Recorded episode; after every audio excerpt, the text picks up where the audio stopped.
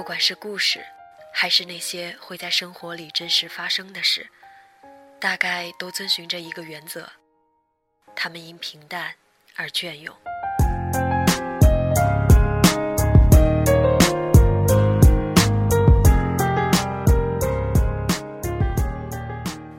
大家好，这里是荔枝 FM 幺八零八四，昨天的你的现在的未来，我是主播背着吉他的蝙蝠女侠。前两天看到张嘉佳的微博，据说《从你的全世界路过》里的摆渡人，即将被王家卫导演拍成电影。在读这本书的时候，就很喜欢这篇文章，希望这部电影可以成功。今天就把摆渡人分享给大家。选自张嘉佳《从你的全世界路过》。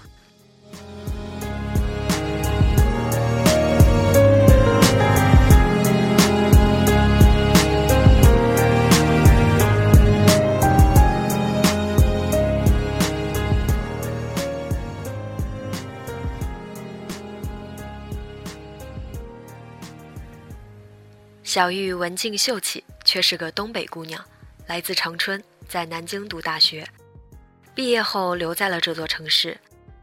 她是我朋友中为数不多正常工作的人，不说脏话，不发神经，腼腆平静地活着。相聚总要喝酒，但小玉偶尔举杯也被别人拦下来，因为我们都惦记着要有一个人是清醒的，好依次送大家回去。这个人选必须靠谱。小玉当之无愧。有次在管川的酒吧，从头到尾默不作声的小玉偷偷喝了一杯，然后眼睛发亮，微笑越加迷人。他漠然地指着隔壁桌的客人捧腹大笑：“快看他脸这么长，最后还带个拐弯，像个完整的斜弯钩，再加一撇，那就是个 B。就是个 B B 这个读音很暧昧，好吗？”全场大喊。从此，我们更加坚定了。不让他喝酒的决心。二零零八年秋天，大家喝挂了，小玉开着他那辆标致三零七，把我们一个个送回家。我冲个澡，手机猛震，是小玉的短信：“出事了，快出来吃宵夜！”我立刻非常好奇，连滚带爬的去找他。小玉说：“玛丽睡我那儿了。”玛丽是个画家。二零零六年结婚，老婆名叫江杰。我一惊，他是有妇之夫，你不要乱搞。说到“不要乱搞”这四个字，我突然兴奋起来。小玉说：“今晚我最后一个送他。”结果听他嘟囔半天，原来江杰给他戴绿帽子了。小玉告诉我，玛丽机缘巧合发现老婆偷人，憋住没揭穿。最近觉察老婆对他热情万分，还有意无意提起把房产证名字换成他。玛丽画了半辈子抽象画，用她凌乱的思维推断，这女人估计筹备离婚，所以演戏想争取资产。我严肃地放下小龙虾问：“那她打算怎么办？”小玉严肃地放下香辣蟹答：“他睡着前吼了一嗓子。”别以为就你会演戏，明天开始我让你知道什么叫做实力派演技。十月的夜风已经有凉意，我忍不住打了个寒战。小玉说，她不肯回家，我只好扶到自己家了。我说，那你怎么又跑出来了？小玉沉默一会儿说，我躺在客厅沙发，突然听到卧室里撕心裂肺的哭声，过去一看。玛丽裹着被子在哭，哭得蜷成一团。我喊她，她也没反应，就疯狂的哭，估计还在梦里。我听得心惊肉跳，待不下去，找你吃宵夜。我假装随口一问：“你是不是喜欢他？”小玉扭头不看我，缓缓点头。月亮升起，挂在小玉身后的夜空，像一轮巨大的备胎。我和小玉绝口不提，但玛丽的事情依旧传播开，人人都知道他在跟老婆斗智斗勇。玛丽喝醉了，就住在小玉家，我陪着送过去。发现不喝酒的小玉在橱柜里摆了护肝的药。玛丽颠三倒四说着自己乱七八糟的计划，小玉在一边频频点头。由于卧室被玛丽霸占，小玉已经把客厅沙发搞得跟床一样。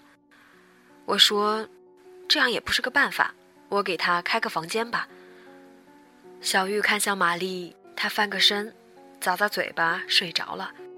我说：“好吧。”临走前，我犹豫着说：“小玉。”小玉点点头，低声说：“我不是备胎。”我想了想，我是个摆渡人。他在岸这边落水了，我要把他送到河内岸去。河内岸有别人在等他，不是我。我是摆渡人。我叹口气走了。过了半个多月，玛丽在方山办画展，据说这几年的作品都在里面。我们一群人去捧场，面对一堆抽象画，大眼瞪小眼。玛丽指着一幅花花绿绿的说：“这幅我画了，我们所有人叫做朋友。”我们仔细瞧瞧，大圈套小圈，斜插八百根线条，五颜六色。我震惊地说：“线索紊乱，很难看出谁是谁呀！”大家面面相觑，一哄而散。玛丽愤怒地呸了一声，只有小玉站在画前，兴奋地说：“我在哪儿呀？”玛丽说。你猜？小玉掏出手机，百度着当代艺术鉴赏、抽象画的解析，在那儿研究了一个下午。又过半个多月，玛丽颤抖着找我们说：“大家帮帮忙，中午去我们家吃饭吧，我丈母娘来了。我估计是场硬仗。”果然是场硬仗，几个女生在厨房忙着，丈母娘漫不经心地跟玛丽说。听说你的画全卖了，有三十几万。玛丽点点头。丈母娘说：“你自由职业，看不住钱，要不存我账上？最近我在买基金，我替你们小两口打理吧。”满屋子鸦雀无声，只能听到厨房切菜的声音。无助的玛丽张口结舌。管春缓缓站起来说：“哎，阿姨是这样的，我酒吧生意不错。”玛丽那笔钱用来入股了。丈母娘皱起眉头说：“也不打个招呼，吃完我们再谈怎么把钱抽回来吧。”这顿饭吃得十分煎熬，我艰难地找话题，但仍然气氛紧张。吃到尾声，玛丽默默地走进书房，出来的时候拿着一个盒子，放在桌上说：“银行卡的密码是我们的结婚日期，明天。”我去把房子过户给你。他顿了顿说：“太累了，离婚吧，你跟他好好过。”就这样，玛丽离婚了，净身出户。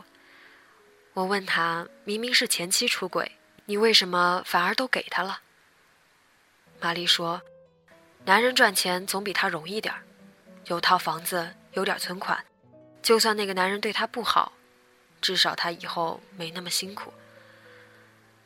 他擦擦眼泪说：“我们谈了四年，结婚一年多，哪怕现在离婚，我不能无视那五年的美好。”我点点头说：“也对。”小玉帮玛丽租了套公寓，每天下班准点去给她送饭，一直到初冬。朋友们永远记着那一天。江杰和现任老公到管春酒吧。和玛丽迎面撞到，他结结巴巴地说着：“你们好。”那个男人说：“听说你是个伟人，难得碰到伟人，咱们喝两杯。”玛丽和江杰夫妻在七号桌玩骰子，整个酒吧的人都一边聊天一边竖起耳朵，斜着眼睛观察七号桌。没几圈，玛丽输的吹了好几瓶，脸红脖子粗。江杰说：“玩这么小。”伟人也不行了，大家觉得不是办法。我打算找茬赶走那对狗男女。小玉过去坐下，微笑着对江杰说：“那就玩大点儿，我跟你们夫妻来打酒吧高尔夫，九洞的。酒吧高尔夫是个激烈的游戏。去一家酒吧，比赛的双方直接喝一瓶啤酒加一杯纯的洋酒，叫一杆一球。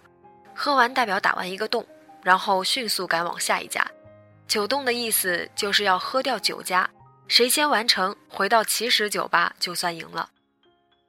江杰盯着他说：“好啊，就从这里开始。”接着他点了根烟，报了另外八家酒吧的名字，全场哗然。我还没来得及阻拦，小玉已经咕咚咚喝完。接着他的眼睛亮了起来，如同迷离的灯光里最亮的两盏。小玉和江杰夫妻一起走出酒吧，所有人轰然跟出门。我尽力凑到小玉边上，她冲我偷偷一笑，说：“你们都忘记我是东北姑娘了。”这天成为南京酒吧史上无比华丽的一页。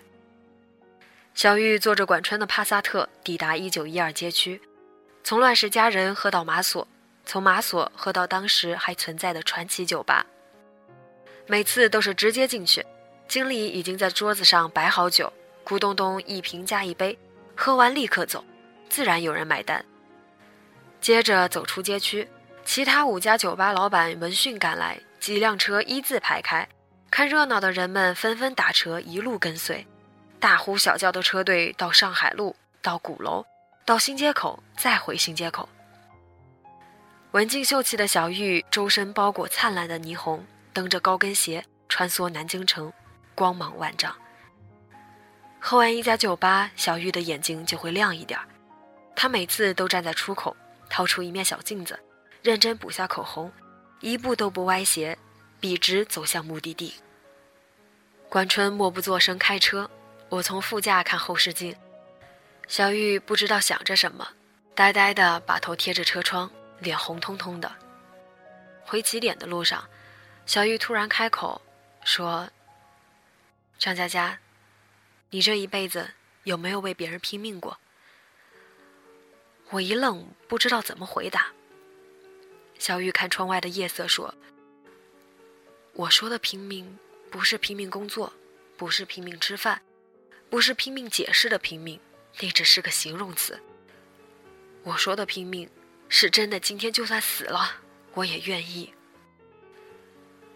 他摇摇头，又说：“其实，我肯定不会真的死，所以也不算平民。你看，我喜欢玛丽，可哪怕她离婚了，我也没法跟她在一起。我喜欢她，愿意为她做很多事情。如果我们真的在一起，我一定会要求她也这样对我。但是，不可能啊，她又不喜欢，所以。”我只想做个摆渡人，这样我很开心。我沉默一会儿，说：“真开心。”到了管春酒吧，人头攒动，小玉目不斜视，毫无醉态，轻快地坐回原位。人们疯狂鼓掌、吹口哨、大声叫好。玛丽的前妻不见踪影，大家喊着“赢了，赢了”。朋友冲进来，兴奋地喊。玛丽的前妻挂了，在最后一家喝完就挂了。众人激动的喝彩说：“打败奸夫淫妇，原来这么解气！小玉厉害呀，东北姑娘就是厉害。文静妹子大发飙，浪奔浪流浪滔滔，欢迎小玉击毙全世界的婊子。”我问玛丽呢？朋友迟疑的看了眼小玉，说：“喝到第三家，奸夫劝江杰放弃。”江杰不肯，奸夫一个人跑了。喝到第八家，江杰挂了，坐在路边哭。玛丽过去抱着他哭，然后，然后他送他回家了。酒吧当时一片安静，小玉面不改色，又喝一杯，轻轻的把头搁在桌面上说：“累了。如果你真的开心，那为什么会累呢？”春节，小玉和我聊天，说在南京工作五六年，事业没进展，存不下钱，打算调到公司深圳总部。我说挺好的。我们给小玉送别，大家喝得摇摇晃晃，小玉自己依旧没沾酒，先把玛丽搀扶到楼下。管春上楼继续背其他人，玛丽坐在广场的长椅上，脑袋耷拉着。我看见小玉站在长椅侧后方，路灯把两个人的影子拉长。小玉慢慢抬起手，地面上她的影子也抬起手。她微笑着，让自己的影子抱住了玛丽的影子。可是，她离玛丽还有一步的距离。他要走了，只能抱抱他的影子。可能这是他们唯一一次隆重的拥抱。白天，你的影子都在自己身旁；晚上，你的影子就变成夜，包裹我的睡眠。世事如书，我偏爱你这一句，愿做个逗号，待在你脚边。但你有自己的朗读者，而我，只是个摆渡人。小玉走了，后来玛丽没有复婚，去艺术学院当老师，大受女学生追捧。但她洁身自好，坚持独身主义，只探讨艺术，不探讨人生。后来，小玉深夜打电话给我说：“听到海浪的声音没有？”我说：“听到了，富婆又度假了。”小玉说：“现在我特别后悔小时候没学点乐器。”一个人坐在海边，如果你会弹吉他或者会吹口琴，那就能独自坐上一天，因为可以在最美的地方创造一个完全属于自己的世界。他停顿一下说：“不过我发现，即使自己什么都不会，也能坐在海边，听着浪潮，看着篝火，创造一个完全属于自己的世界。那，我有回忆。”我有回忆，这四个字像一柄重锤击中我的胸口，几乎喘不过气来。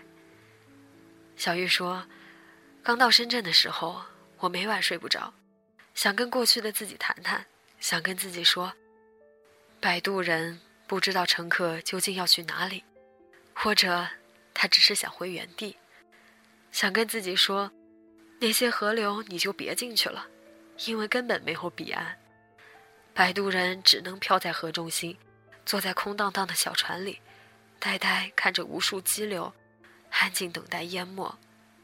你真傻。他说：“即使这样，哪怕重新来一遍，我也不会改变自己的选择。这些年，我发现，无论我做过什么，遇到什么，迷路了，悲伤了，困惑了，痛苦了。”其实一切问题都不必纠缠在答案上。我们喜欢计算，又算不清楚，那就不要算了。而有一条路一定是对的，那就是努力变好，好好工作，好好生活，好好做自己。然后面对整片海洋的时候，你就可以创造一个完全属于自己的世界。二零一二年春节。我去香港做活动，途经深圳，去小玉家吃饭。小玉依旧文静秀气，说话轻声，买了很多菜，跟保姆在厨房忙活。我坐在客厅沙发上，抬头看见一幅画，叫做《朋友》。我说：“小玉，你怎么挂着这幅画？”小玉端着菜走进来说：“三十万买的呢，我不挂起来太亏了。”我说。你在里面找到自己了吗？小玉笑嘻嘻地说：“别人的话，怎么可能找到自己？”我笑着说：“你过得很好。”小玉笑着说：“是呀，我们都会上岸，阳光万里，路边鲜花开放。”